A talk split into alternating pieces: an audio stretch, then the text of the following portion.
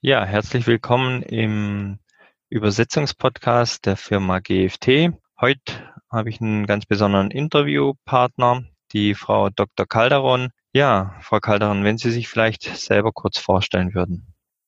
Ja, schönen guten Morgen und vielen Dank für die Einladung und dass ich jetzt ein paar Worte über die bulgarische Sprache sagen darf. Ich habe Übersetzen am FASK in Germersheim studiert, dann einen Master in Konferenzdolmetschen in Bulgarien gemacht, in Veliko Trnovo und danach in, nochmal in Germersheimer im FDSK promoviert im Bereich Dolmetschwissenschaft. Ja, Dankeschön. Was sind denn die Besonderheiten beim Übersetzen bei der Schreibweise? Das ist ja die kyrillische Schrift. Ja, was vielleicht viele nicht wissen, ist, dass die kyrillische Schrift eigentlich aus Bulgarien stammt. Das waren zwei bulgarische Mönche damals in Saloniki, also im griechischen Teil, griechisch-mazedonischen Teil des bulgarischen Staates. Das war damals Großbulgarien. Es hat etwas mit der Geschichte zu tun und auch mit der Kirche. Der Staat wurde 681 gegründet, der bulgarische Staat, und irgendwann musste man sich entscheiden, welcher Kirche möchte man angehören. Bis dahin hatte man viele heidnische Götter, aber man hat sehr schnell gemerkt, man braucht eine Kirche, einen, einen Gott, um auch diesen Staat aufzubauen. Und da musste man sich entscheiden zwischen der griechischen und der römischen Kirche. Letztendlich äh, hat sich der Fürst Boris äh, für die griechische Kirche entschieden, aber wollte auch trotzdem einen unabhängigen Staat haben. Und er hat dann schnell festgestellt, wenn man in der Kirche Griechisch spricht, verstehen das die Menschen nicht. Also musste die Bibel ins Bulgarische übersetzt werden, so dass man auch eine bulgarische Schrift brauchte. Und diese wurde den zwei Mönchen in Auftrag gegeben, Kirill und Method, so dass im Jahr 863 die kyrillische Schrift entstand. Zunächst als sogenannte glabolitische Schrift und das heißt auf Griechisch Sprache. Und daher kommt es auch, dass die bulgarische Schrift eine Lautsprache ist. Bedeutet, für jeden Laut gibt es auch einen Buchstaben. Ja, das ist eine Mischung aus griechischen, lateinischen Buchstaben und aus Buchstaben, die neu für die bulgarische Sprache entwickelt wurden. Ganz kurz die geschichtliche Entwicklung der Sprache. Ja, perfekt, Dankeschön. Welche grammatischen Besonderheiten ergeben sich denn hier beim Übersetzen? Jetzt im Vergleich zum Deutschen gibt es zum Beispiel Besonderheit, dass, also im Deutschen gibt es ja die Komposita, das sind diese ganz langen Wörter. Im Bulgarischen gibt es die nicht. Oft wird das durch einen Nebensatz wiedergegeben. Und genau, daraus ergibt sich auch natürlich ein etwas längerer Text. Ich würde sagen, etwa 30 Prozent länger ist der Text im Bulgarischen im Vergleich zum deutschen Original. Es gibt auch im Bulgarischen mehr Zeiten als im Deutschen. Das könnte man zum Beispiel mit dem Spanischen oder Englischen vergleichen. Da gibt es auch mehr Zeiten als im Deutschen. Und da muss man aufpassen, das, das muss man irgendwann irgendwie verbalisieren. Also das kann man nicht eins zu eins übertragen. Dann braucht man natürlich noch mehr Wörter, um das auszudrücken, was eine Sprache zum Beispiel durch ein Wort ausgedrückt wurde und in der anderen einen ganzen Nebensatz benötigt. Okay, das heißt, die Zeiten ist Vergangenheit, Zukunft? Genau, die Vergangenheit, Zukunft. Es gibt mehr Vergangenheitszeiten und mehr Zukunftszeiten im Bulgarischen im Vergleich zum Deutschen. Okay, auch interessant. Das heißt, auch hier von der Übersetzung ins, vom Bulgarischen ins Deutsche natürlich eine Herausforderung für den Übersetzer. Ja, und es gibt zum Beispiel im Bulgarischen keinen Konjunktiv. Da muss man auch aufpassen, wie man das ins Bulgarische überträgt. Genau, das kann man dann verbalisieren oder durch Nebensätze ausdrücken zum Beispiel. Ja, wir hatten Sie gerade kurz angesprochen. Welche Fehler können denn bei einer Übersetzung ins Bulgarische passieren? Das ist eine sehr gute Frage. Ich kann jetzt aus meiner Praxis als Prüferin bei der staatlichen Prüfung für Dolmetscher und Übersetzer berichten, dass oft der Konjunktiv falsch im Bulgarischen wiedergegeben wird. Also der deutsche Konjunktiv. Und zwar auf, es gibt eine Vergangenheitszeit im Bulgarischen, die auf L endet, Bibiwo, Imali, Hodili und so weiter. Das kann man auch nicht wörtlich ins Deutsche übersetzen. Wie gesagt, da muss man einfach schauen, wie man den Satz formuliert. Und das wird auch oft falsch übertragen aus dem Deutschen ins Bulgarische vor allem. Oder bei der direkten oder indirekten Rede. Die einzige Möglichkeit ist einfach mehr Worte zu benutzen und Nebensätze hinzuzufügen. Oft fällt mir auch auf, dass dadurch, dass die deutsche Sprache sehr präzise ist und es für jeden Begriff auch ein eigenes Wort gibt, das gibt es manchmal im Bulgarischen nicht, vor allem bei Rechtstexten, da kann man wirklich nur erklärend übersetzen. Und mir ist oft aufgefallen, dass einige Übersetzer oder auch Studierende dazu neigen, sehr am Text zu kleben, wie wir sagen. Und daraus ergibt sich eine sehr wörtliche Übersetzung, die etwas unnatürlich im Bulgarischen klingt. Die mag sehr genau sein, aber die ist ja nicht besonders idiomatisch. Und da muss man aufpassen und schauen, gibt es den Begriff tatsächlich im Bulgarischen? Und wenn nicht, dann muss man diesen erklären. Jetzt habe ich was gelesen über das Kasus-System. Können Sie da mal erläutern, wie das Kasus-System funktioniert und was es genau ist?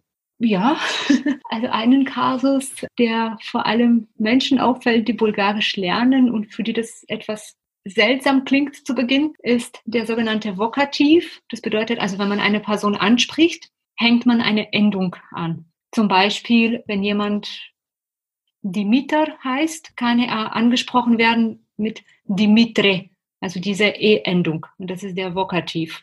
Aber im Neubulgarischen gibt es keinen Kasus mehr, beziehungsweise es gibt eine Endung, die angehängt werden kann an das Wort und daran erkennt man und auch an der Präposition, dass es jetzt nicht um einen Nominativ geht, sondern zum Beispiel um Dativ oder Akkusativ oder Genitiv.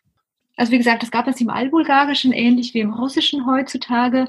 Aber das Kasusystem gibt es im Neubulgarischen jetzt nicht mehr. Wenn schon durch dieses Anhängen von einer Endung, also einfach als Beispiel, Nominativ wäre nur bei maskulinen Substantiven dann ö, t und im Akkusativ oder Dativ wäre die Endung a. Und dadurch, dass, also durch das Verb erkennt man, um welchen Kasus es geht.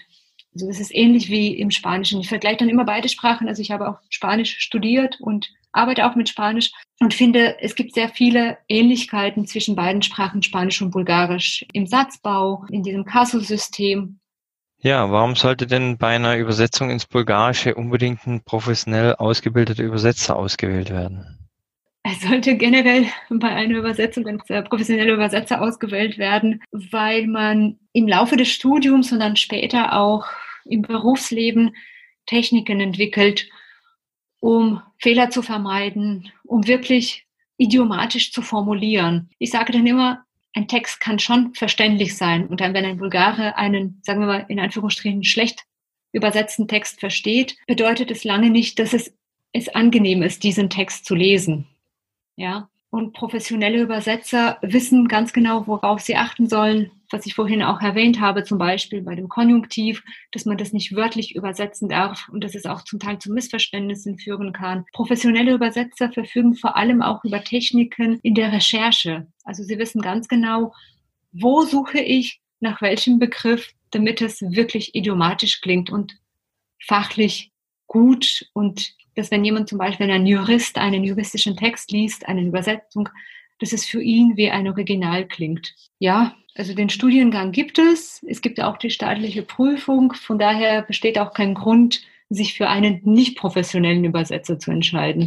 Okay, und wir haben ja vorher schon ein paar Gründe genannt oder gehört, was das Bulgarische ausmacht, was es ja auch nicht ganz so leicht macht zum Übersetzen, gerade für einen ungeübten Übersetzer. Dann für mich natürlich immer noch wichtig, warum ist es denn wichtig, eine Anleitung wirklich in Bulgarisch zu übersetzen und zu liefern dem Kunde, nicht nur in Englisch? Das ist eine sehr gute Frage und ich danke Ihnen dafür, weil man immer wieder zu hören bekommt, ach, wir können ja alle Englisch oder das bisschen Englisch, das unsere Mitarbeiter können, das reicht dann schon. Ja, das reicht vielleicht für einen Smalltalk oder um sich vorzustellen oder vielleicht, wenn bei einer Präsentation auch viele Zahlen sind oder Abkürzungen, die ohnehin im Unternehmen gängig sind. Aber ich habe vor ein paar Jahren für ein Unternehmen gedolmetscht, da ging es um einen Schadensersatz. Und zwar weil eine, eine sehr große Anlage zu Schaden gekommen ist durch die falsche Anleitung. Es ging um eine Spezifikation, die wurde wohl ins Bulgarische sogar übersetzt. Keiner konnte sagen, ob durch Google Translate oder durch einen nicht professionellen Übersetzer. Schlussendlich hat die Anlage aber nicht so funktioniert, wie sie funktionieren sollte, wurde auch nicht so bedient, wie sie hätte bedient werden sollen. Es kam zu einem erheblichen Schaden und bei den Verhandlungen haben die beiden Unternehmen erst versucht, auf Englisch zu sprechen. Aber da es um sehr große Summen ging, haben sie auch einen Dolmetscher gebraucht, beziehungsweise in dem Fall auch einen Übersetzer. Und irgendwann im Laufe der Verhandlungen hat man festgestellt, ja, die Spezifikationen oder viele gibt es auch auf Englisch. Nur dann hat muss man sich aber fragen, wer liest diese Anleitungen? Ja, das liest nicht der Vertriebler, der vielleicht in seinem Alltag Englisch ohnehin dann gebraucht. Das liest der Anlagenbediener. Und darf man das, kann man das von ihm erwarten, dass er so gute Englischkenntnisse hat, dass er wirklich jedes Detail versteht. Und ich glaube, das ist der Moment, in dem man sagt, okay, dann braucht man wirklich jede Anleitung in der jeweiligen Landessprache, weil die Anleitungen für Menschen gedacht sind, die vielleicht nichts mit Sprachen zu tun haben. Die kennen sich mit ihrem Beruf sehr gut aus. Das sind Fachleute auf ihrem Gebiet und man darf nicht von jedem erwarten, dass er auch so gut Englisch kann, dass er wirklich eine 30-seitige oder 100-seitige Anleitung liest. Also ja, deshalb denke ich, es ist schon sehr wichtig, dass Anleitungen vor allem in die jeweilige Muttersprache übersetzt werden. Ja, perfekt. Genau, da wären wir bei dem Thema Zielgruppenanalyse in der Dokumentation, weil der Anlagenbediener vielleicht nicht so im Englischen drin ist und viele Fachbegriffe hat, das dann wirklich zu lesen und auch zu verstehen. Strengt ja auch an. Zumal sich auch die Sprache äh, ständig verändert. Ja, also das muss man auch beachten. Vielleicht hat er, dieser Anlagenbediener, wirklich einen Fachenglischkurs besucht. Vielleicht konnte er damals die Begriffe. Aber heutzutage ändert sich alles so schnell, es ist alles so schnelllebig. Und dadurch, dass Englisch eine Art Lingua Franca ist, wird es immer öfters auch angewendet und immer neue Begriffe eingeführt. Ich glaube nicht, dass jemand der jetzt nicht sprachlich versiert ist, das tatsächlich auch so ja, mitmachen kann und auch wirklich ständig dabei bleiben, äh, dabei bleiben kann oder alle paar Monate einen Fachenglischkurs besuchen kann. Das kann ich mir schwer vorstellen. Das stimmt, ja. Wenn wir nochmal aufs Bulgarische zurückgehen, gibt es denn Dialekte, die man jetzt bei einer Übersetzung zum Beispiel beachten müsste? In der Tat, auch wenn das Land relativ klein ist, ähm, gibt es viele Dialekte, insbesondere im Südwesten. Und da vielleicht äh, aus meiner Dolmetscherpraxis, ich wurde einmal beauftragt und kam dahin. Es stellte sich heraus, dass, es, dass der Kunde kein Bulgare war, sondern Mazedonier. Und wir haben uns bis zu einem gewissen Grad schon verstanden, aber irgendwann ging es ins Detail und es ging nicht. Also musste der Auftrag abgebrochen werden und ein mazedonisch Dolmetscher gesucht werden. Und Mazedonisch ist ähnlich wie die Dialekte, die im Westbulgarien gesprochen werden, auch Serbisch. Das sind ähnliche, das sind ganz eigene, fast wie eine eigene Sprache, glaube ich, kann man das schon sagen. Ich sage, also mein Lieblingsbeispiel ist immer der Vergleich mit dem Bayerischen. Ja, also wenn jemand aus Hannover kommt oder aus Hamburg und im tiefsten Bayern landet, ich glaube, der hätte auch Kommunikationsprobleme. So ähnlich ist es auch mit dem Bulgarischen und da muss man einfach aufpassen. Es gibt sogar Wörterbücher mit den Dialekten Bulgariens und es ist ein ganz anderer Wortschatz. Ich glaube, da muss man auch wirklich aufpassen, wenn man natürlich zum Beispiel ein Literaturwerk übersetzt, da muss man schon sich sehr gut auskennen mit diesem Dialekt. Gibt es auch so eine, wie bei uns, das Hochdeutsch, das quasi jeder kann oder gibt es es in Bulgarien nicht? Doch, doch, das gibt es in Bulgarien in der Tat. Das ist die Sprache, die auch in der Schule gelehrt und gelernt wird. Und Dialekte werden tatsächlich auf dem Land gesprochen, aber äh, sonst nicht. Zum Beispiel, ja, bei Behörden wird kein Dialekt gesprochen oder im Fernsehen erst recht nicht, in Filmen auch nicht. Ja, genau. Und, und Dialekte werden auch nicht geschrieben. Deshalb sterben sie langsam aus und das ist natürlich schade. Ja. Ja, das stimmt, ja. Gibt es noch Besonderheiten, wenn ich jetzt zum Beispiel einen Geschäftstermin habe bei einer Firma in Bulgarien oder die Geschäftspartner zu mir kommen, die ich beachten sollte? Ja, das ist auch eine sehr gute Frage und ich danke, dass Sie sich stellen. Ich merke oft, dass man denkt, ach, wir sind ja alle in Europa und in Europa ticken wir gleich, ja? Ja. Das stimmt nicht. Es gibt dann immer noch diese kulturellen, also nicht nur sprachlichen, aber auch die kulturellen Unterschiede und die darf man wirklich nicht unterschätzen. Bis zu einem gewissen Grad ist es lustig und jeder nimmt das mit Humor, aber ich glaube, wenn man wirklich Geschäfte machen will, dann muss man sich auch schon ein bisschen einarbeiten in die andere Kultur. Natürlich beidseitig, ja. Also das deutsche Unternehmen soll sich über die bulgarische Kultur informieren und das bulgarische Unternehmen genauso, ja. Mein Lieblingsbeispiel ist auch aus meiner eher Dolmetscherpraxis. Ich war bei einem Termin Dolmetschen, Geschäftsverhandlungen und anwesend waren auch Bürgermeister und Vertreter von Unternehmen. Die Deutschen hatten ein sehr dichtes Programm. Ja, wir haben schon um neun angefangen und es sollte bis 17 Uhr gehen. Eine Mittagspause war zwar vorgesehen, aber irgendwann haben, hat die deutsche Seite gemerkt, oh, wir hinken jetzt mit dem Programm ein bisschen hinterher. Und haben sie einfach so in einem Nebensatz beiläufig erwähnt, ja, wir haben ja sowieso schon das Buffet aufgebaut. Da kann sich jeder einen Teller holen und wir machen weiter mit den Präsentationen und machen keine Mittagspause. Und das war nicht gut für die Bulgaren. Also es kam wirklich nicht gut an. Vor allem, also sie haben das zwar mitgemacht und es ist ja so, dass die Bulgaren oft nicht oft offen sagen würden, dass sie damit nicht einverstanden sind oder vor allem, wenn sie bei jemandem zu Gast sind. Das war in dem Fall hier in Deutschland. Und da hat die bulgarische Seite erst nichts gesagt. Aber dann saßen sie alle an ihren Tischen und waren mit dem Essen beschäftigt und kein Mensch hat sich die, die Präsentation angeschaut oder angehört. Sprich, man hätte genauso gut eine Mittagspause machen können. Es kam aber im Laufe erst des, ähm, ja, der Präsentation zum Vorschein. Und dann ähm, war das so, dass nach dem Mittagessen natürlich erstmal alle ein Smalltalk machen wollten, untereinander mit, mit den deutschen Gastgebern. Und es gab keinen Kaffee. Und da waren auch schon die bulgarischen Gäste so, okay, aber naja, vielleicht mal irgendwo keinen Kaffee, Kaffee oder eine kurze Kaffeepause. Das war auch nicht vorgesehen. Ähm, und dann haben auch die Deutschen von sich aus gesagt, ja, die haben sich viel zu wenig informiert. Und letztendlich hat man durch dieses Missverständnis mehr Zeit verloren, als wenn man eine ganz normale Mittagspause gemacht hätte.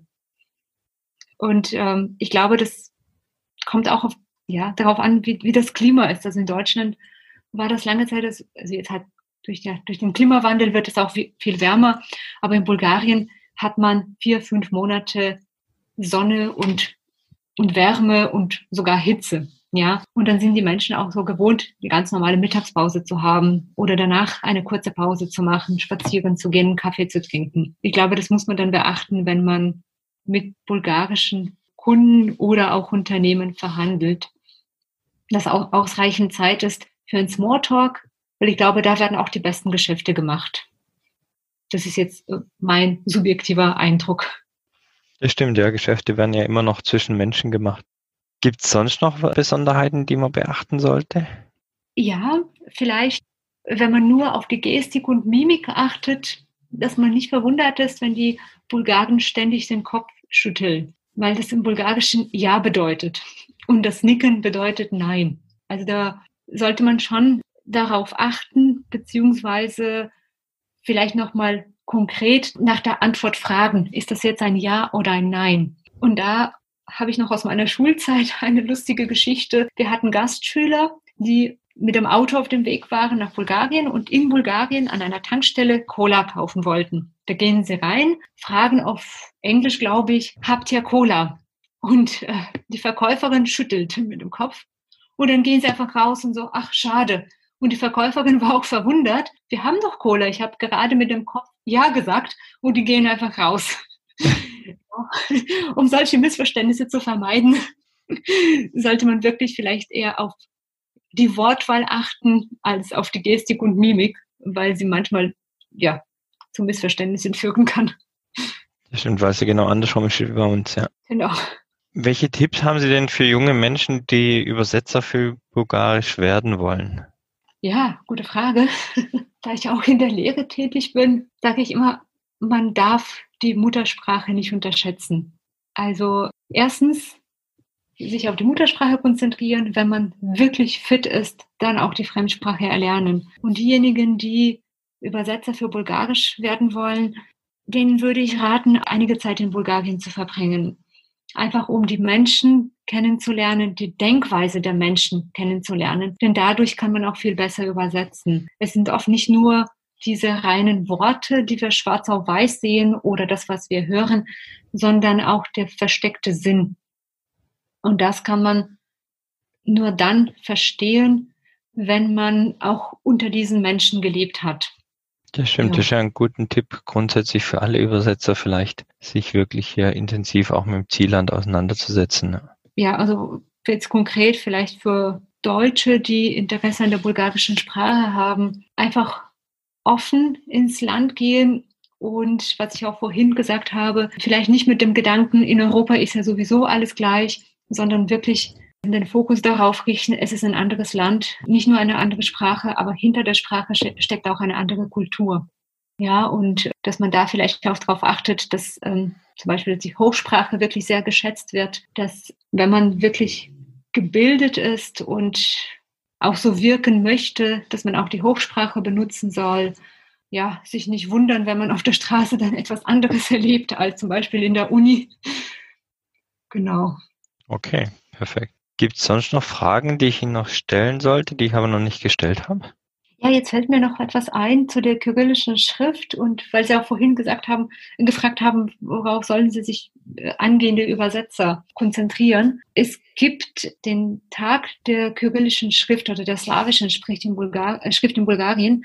Das ist ein nationaler Feiertag. Das ist der 24. Mai. Und das soll man auch als professionelle Übersetzer und Dolmetscher auch beachten, vor allem wenn man übersetzt, dass man vielleicht auch etwas hinzufügt und sagt, warum dieser Tag so wichtig ist. Und das sind vielleicht die Gründe, wenn Sie sich noch daran erinnern, was wir zu Beginn gesagt haben, dass dahinter auch politische Gründe standen. Ja, also das ist nicht nur ein Feiertag der Schrift als solche, sondern auch der Unabhängigkeit. Dadurch wurde die bulgarische Kirche unabhängig und auch dadurch der bulgarische Staat.